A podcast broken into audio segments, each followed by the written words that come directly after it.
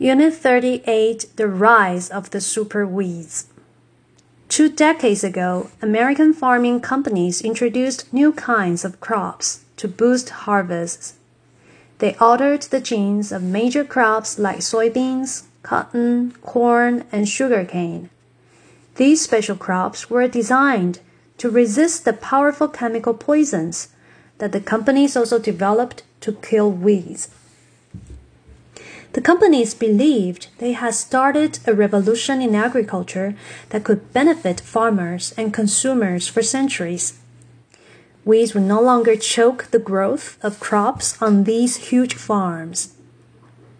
It seemed that mankind had conquered nature and won the victory over weeds. However, some disturbing phenomena began to be observed on farmland growing these weed free crops. By interfering with nature in this way, it appeared the farmers had actually started a natural process in the weeds.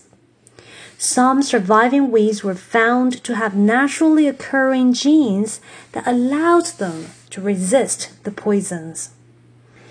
These plants bred, and soon many species of such weeds became resistant to the chemicals.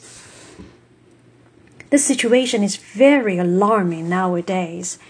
It's said that over 90% of the cotton and soybean fields in the southeastern United States have lost control of the spread of these tough super weeds. The companies have to spend more money on removing the weeds with machines or by hiring workers. Therefore, the land is becoming less productive and less profitable.